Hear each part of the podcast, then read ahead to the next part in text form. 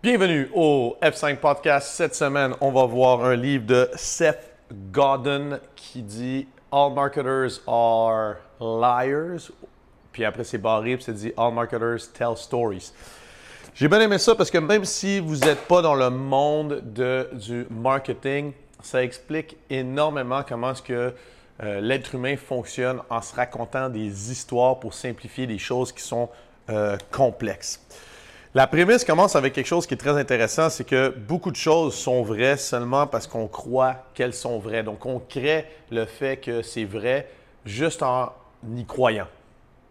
Euh, un peu comme le fait que, n'en parle pas dans le livre, mais si on parle du Yeti, ben le Yeti existe. Qu'on en parle en disant qu'il n'existe pas ou qu'on en parle en disant qu'il existe, l'idée du Yeti existe parce qu'on en parle. Donc, on peut bien croire qu'est-ce qu'on veut croire, puis ça va devenir une prophétie autoréalisante. Euh, exactement pareil que quand on euh, voyait le livre de The, Ten Rules of Abundance.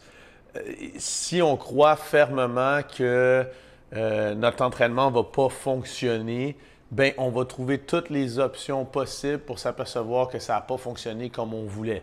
Puis à l'inverse, l'inverse est vrai, on va trouver toutes les, les, solutions euh, possibles pour prouver que ça a fonctionné. Constamment, l'être humain, comment il fonctionne, c'est qu'on se fait des histoires, puis c'est comme ça qu'on transmet un peu la connaissance, d'ailleurs, les idées, notre culture, c'est en se passant des histoires. Puis on devient extrêmement bon à raconter des histoires si on veut pouvoir être entendu. Et si on ne devient pas bon à raconter des histoires, il ben, faut accepter qu'on reste invisible, qu'on reste euh, euh, non euh, influent, si on veut. Donc, une histoire. Pourquoi est-ce que c'est l'histoire que l'être humain utilise pour passer de l'information? Mais c'est parce que ça rend quelque chose de complexe, simple et digestible. C'est c'est l'idée que ça simplifie tellement une réalité que c'est pour ça que ça devient une histoire mais ça nous permet de comprendre quelque chose d'extrêmement complexe. On peut penser au fait qu'avant qu'on ne comprenait pas qu'est-ce qu'était une éclipse de lune, bien, on racontait une histoire que c'était un dieu, une éclipse pardon, euh, solaire, que c'était un dieu qui mangeait le soleil et fallait qu'on... Donc, on essaie tout le temps d'expliquer quelque chose de complexe avec une histoire. Euh, pourquoi aussi les histoires existent? Bien, comme on a dit, c'est la seule façon qu'on connaît en ce moment pour transmettre l'information. Ça a tout le temps été ça. On raconte une histoire. Toutes les religions sont basées sur une histoire dans un livre. Euh, beaucoup de cultures sont basées sur les histoires qu'on se raconte autour du feu et qu'on se passe de génération en génération. C'est comme ça qu'on passe de l'information. Euh, une histoire aussi, c'est quoi? Ben, c'est un raccourci qui nous permet de ne pas se perdre dans l'analyse de toutes les données. Euh, la plupart des gens se racontent des histoires aussi. Pourquoi? Parce qu'ils ne veulent pas faire face à la réalité. Donc, ils vont se faire des superstitions ou quoi que ce soit et il se raconte justement une histoire pour ne euh, ben, pas avoir à dealer avec ce qui arrive vraiment. Une histoire, il faut savoir que c'est neutre, ça peut embellir la vie de ceux euh, qui l'écoutent ou qui y croient et ça peut avoir de sérieux effets négatifs aussi euh, si c'est dans les mains de quelqu'un qui avait des mauvaises intentions. On peut penser à des histoires que certains leaders politiques ont, ont dit. Exemple, on a été attaqué puis même si c'était faux. Donc, il invente une histoire d'une attaque pour créer une guerre ou une animosité ou pour passer une loi. Donc, on peut voir que ça, ça pourrait avoir des mauvais effets. Un bon exemple, par contre, d'un bon effet, c'était euh, Riedel, qui sont euh, la marque de verre. Donc, c'est des gens qui ont tout le temps fait des verres, qui ont inventé l'histoire que le vin avait meilleur goût s'il était dans le bon verre. Et en créant cette histoire-là, en vivant leur propre mensonge, en ayant donc des, verres spéciaux pour chaque type de vin, pour mieux euh, que les arômes, peu importe, soient euh, libérés. En eux le faisant euh, dans leur vie de tous les jours, dans leur publicité, dans leurs histoires, dans leur communication avec les autres, bien, comme on s'attend à ce que le vin goûte bon, ça crée une expérience qu'on a le bon verre. Et oui, le vin goûte meilleur. C'est le principe du, placebo. Donc, euh, ce mensonge a été raconté et comme il est authentique, comme on verra plus tard, c'est devenu une réalité et ça fait que les verres à vin, ben, c'est une industrie de millions de dollars. Alors que si en aveugle, on fait goûter à quelqu'un euh, du vin dans un verre normal versus dans un verre à vin spécifique pour ce vin, il n'est pas capable de faire la différence. Il euh, faut s'apercevoir que une histoire qu'on raconte, elle sera pas vraie à cause des faits. Donc, le vin n'est pas meilleur dans le verre à vin à cause des faits. Comme on l'a vu, ce n'est pas vrai. Mais parce qu'elle est consistante et authentique. Parce que aussi, elle crée, dans le fond, la personne adhère à l'histoire pour la façon dont ça lui fait se sentir. Si on doit diluer l'histoire pour qu'elle convienne à plus de gens, ben là, elle convient plus à personne. Donc, s'il fallait qu'on dilue l'histoire du verre à vin en disant que c'était 1%, en faisant une règle, si ça, pour que tout le monde, ben, ça fait que ceux qui sont les amateurs de boire du vin dans un vrai verre, dans un verre de qualité, ben, ils adhèrent plus. Après ça, il faut s'apercevoir que la puissance des histoires, c'est que c'est les clients eux-mêmes qui vont se mettre à transmettre l'histoire aux autres et non la compagnie. Quelqu'un qui s'en va manger vers, euh, chez un ami, puis que cet ami-là vient d'acheter des verres neufs exprès pour le vin rouge, Beaujolais, peu importe, avec une bonne pièce de viande, il mange, puis il trouve que le verre est, est fantastique. On s'entend que son ami va être fier de lui dire que c'est parce qu'il a acheté ces nouveaux verres-là il va même le convaincre et il y a des bonnes chances que son ami, si il a la possibilité de, achète les mêmes verres. Donc, ce sont c'est les gens qui vont convaincre leurs amis, leur famille. Ce pas les marketeurs. Les marketeurs, eux, sont juste là pour créer. En fait, les bons marketeurs sont juste là pour créer l'histoire. Le but du marketing pour Seth Garden, c'est vraiment de transmettre des idées.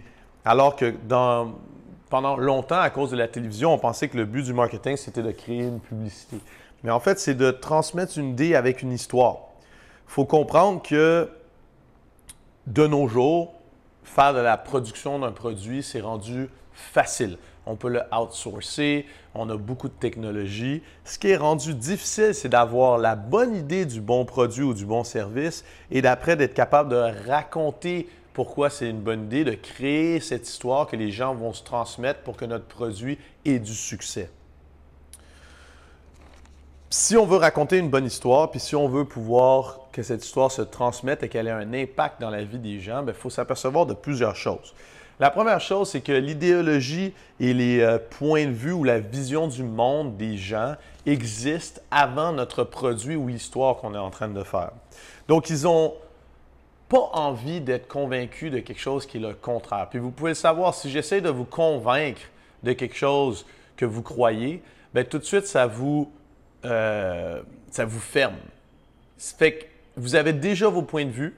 Puis moi, si je veux rentrer en communication avec vous, puis je veux avoir de l'attention de votre côté, bien, il faut que je vous parle d'une certaine façon que ça va vers votre point de vue. Donc, exemple, si vous avez un point de vue que euh, l'éducation devrait être euh, ouverte à tous, que ce n'est pas juste parce qu'on est un docteur, donc on a un doctorat, qu'on est capable d'éduquer les autres, ben dans ce cas-là, ma chaîne de podcast résonne avec vous parce que c'est un point de vue que vous avez que la connaissance devrait être disponible à tout le monde et c'est une bonne raison de pourquoi est-ce que vous m'écoutez en ce moment.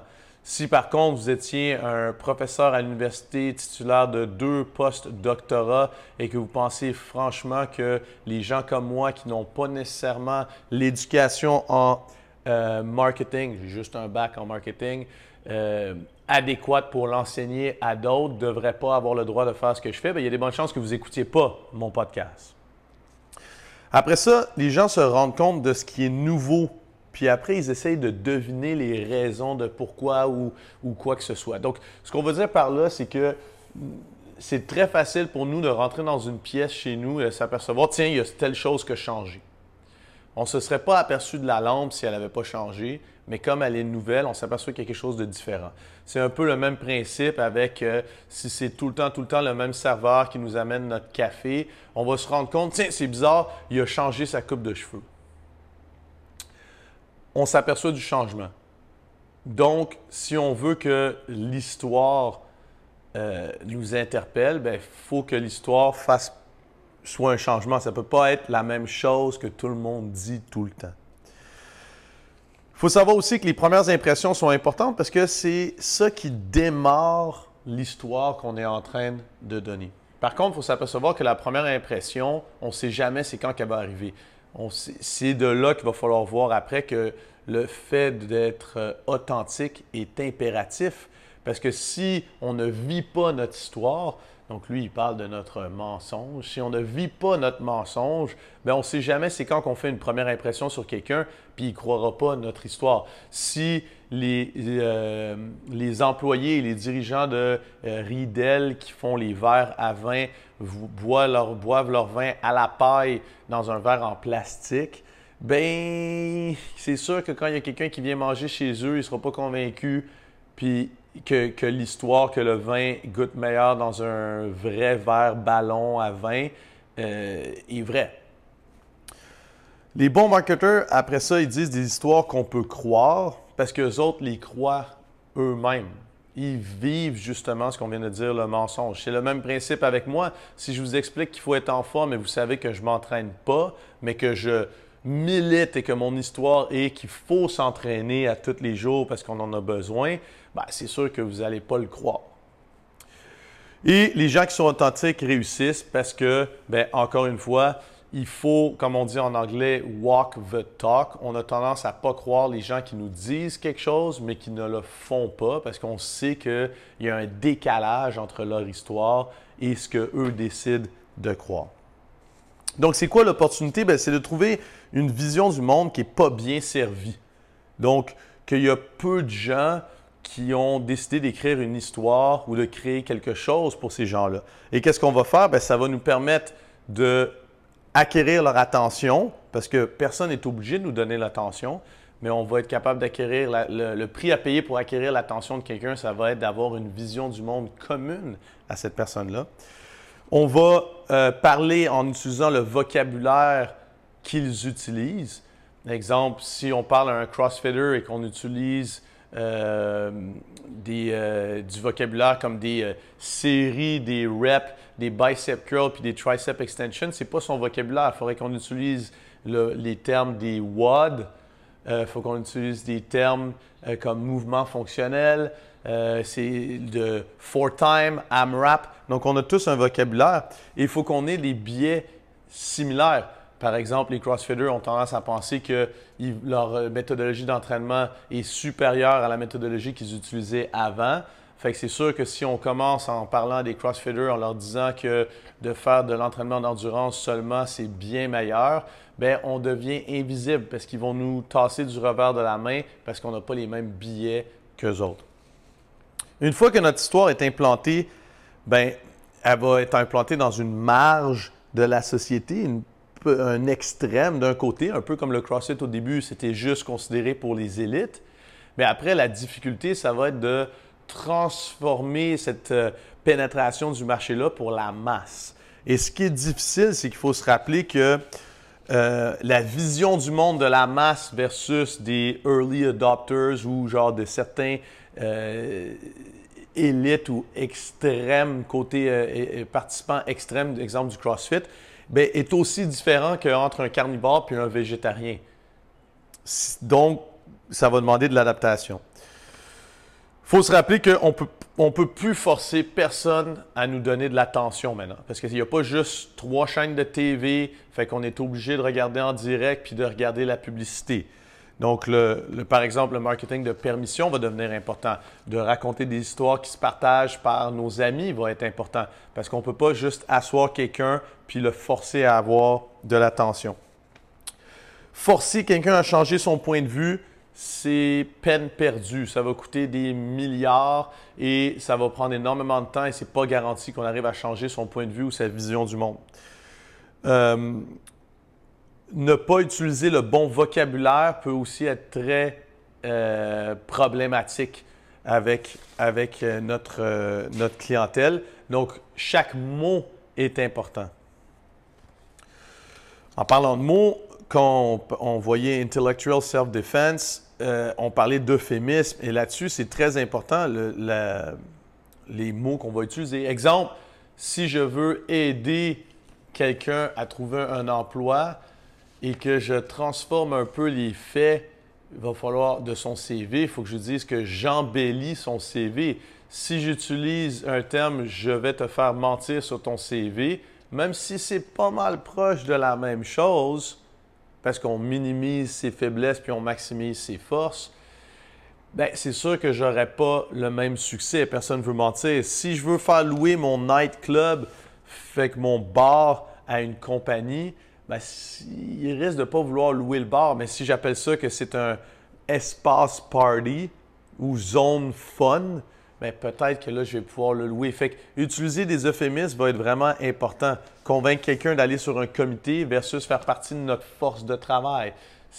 c'est la même chose, sauf que les termes deviennent importants quand euh, on veut essayer de rentrer dans un groupe de personnes qui ont un certain biais, une certaine vision du monde et un certain vocabulaire.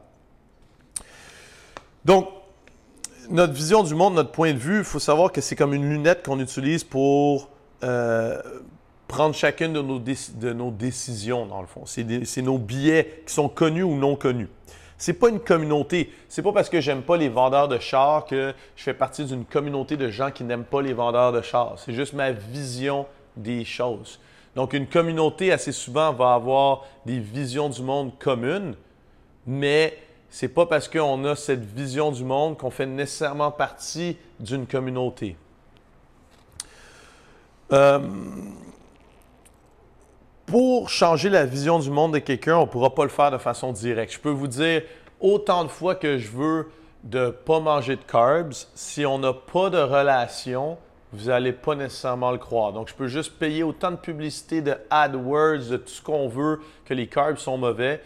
Si je veux changer votre vision du monde, il va falloir que ce soit un de vos amis, une de vos connaissances, quelqu'un de votre famille qui vous introduise à cette vision du monde-là. Donc, de là, très important pour moi, de, si je veux changer la vision du monde sur les carbs, de créer une histoire qui est simple à comprendre et qui est facile à transmettre pour que ceux qui ont déjà cette vision du monde-là puissent avoir des armes pour, et des outils pour pouvoir changer la vision du monde de leurs amis. Les, gens qui, qui vont changer leur vision aussi, il faut comprendre qu'il y a un mécanisme que tout le monde veut essayer euh, de, penser ou de. Ils aiment désirer ce que les gens qu'ils admirent veulent. Fait que si on, si on vous parle des carbs, par exemple, puis que vous ne voulez pas entendre parler de ça, la minute où est-ce que vous avez, euh, exemple, vous êtes en business, puis vous respectez énormément Elon Musk, mais la minute où est-ce que Elon Musk commence à en parler, peut-être que là, ça va changer votre vision ou vous, de, vous challenger à la changer. Bref, il faut savoir que les humains insistent à toujours trouver une cause pour ce qui arrive. Ils veulent tout le temps essayer, ah ben ça c'est à cause de ça. On essaye tout le temps de trouver une raison. Puis après ça, on va défendre cette raison-là, même si on a tort. C'est le principe que si on change, euh, si on change qu'est-ce qu'il y a dans une canette de Coke puis on met du Pepsi à la place, la personne va se trouver des raisons pour dire que c'est du Coke. Parce qu'il boit la canette, il ne boit pas vraiment qu'est-ce qu'il y a dedans. C'est le principe du verre à vin. On boit le verre à vin, c'est l'ambiance, tout ça, plus que le vin euh, lui-même. C'est le principe des restaurants.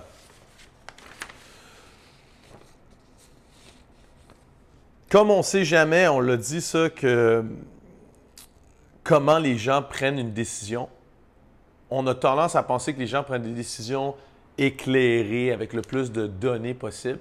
Mais en fait, ça nous, vient de nos ancêtres, on est très bon à prendre des décisions avec très peu de données et d'un coup, un snap, snap decision qu'on dit en anglais. Pourquoi? Parce qu'avant qu'on se promenait dans la savane, si on tombait nez à nez avec un animal, il fallait qu'en un quart de seconde, on sache si c'est un animal gentil ou pas gentil, s'il y a un danger ou pas de danger. Puis que ce soit une bonne décision ou pas, il faut qu'on prenne une décision pour sauver. Parce que si on analyse la situation, puis que c'était un, euh, un lion, ben on vient de mourir. Fait ça, ça nous, vient de, nos ancêtres, puis il faut savoir que c'est comme ça qu'on fonctionne. Donc, les gens ne prennent pas de décisions rationnelles tant que ça, et même si c'est un gros achat, ils décident très rapidement. Après ça, ils vont essayer de baquer leur décision ou de justifier leur décision pour dire que c'était la bonne décision. Pareil que si on s'est sauvé d'un lion, j'ai bien fait, c'était un lion, mais peut-être que c'était juste un chat. Une superstition, dans le fond, c'est un mauvais jugement rapide, un mauvais snap judgment.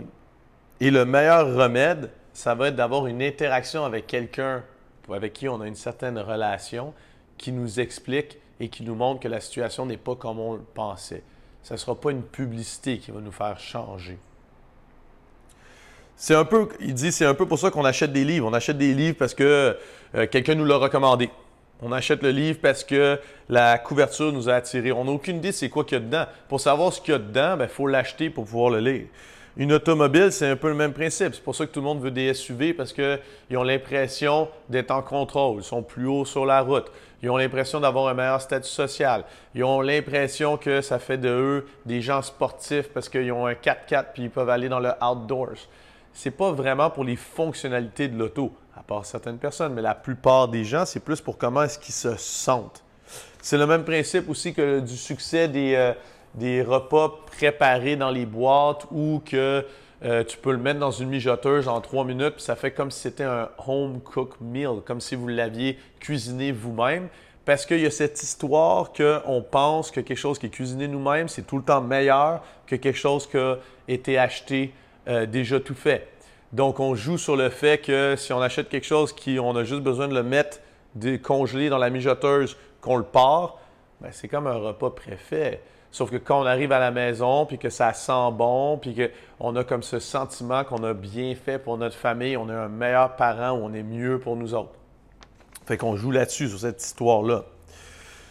Euh, les gens ne croient pas les publicités ou ne croient plus les marketeurs. Donc, quand on dit euh, c'est le meilleur, ben, on s'attend à ce que la personne dise ça parce qu'elle est engagée par la compagnie, puis il ne croit pas que c'est le meilleur.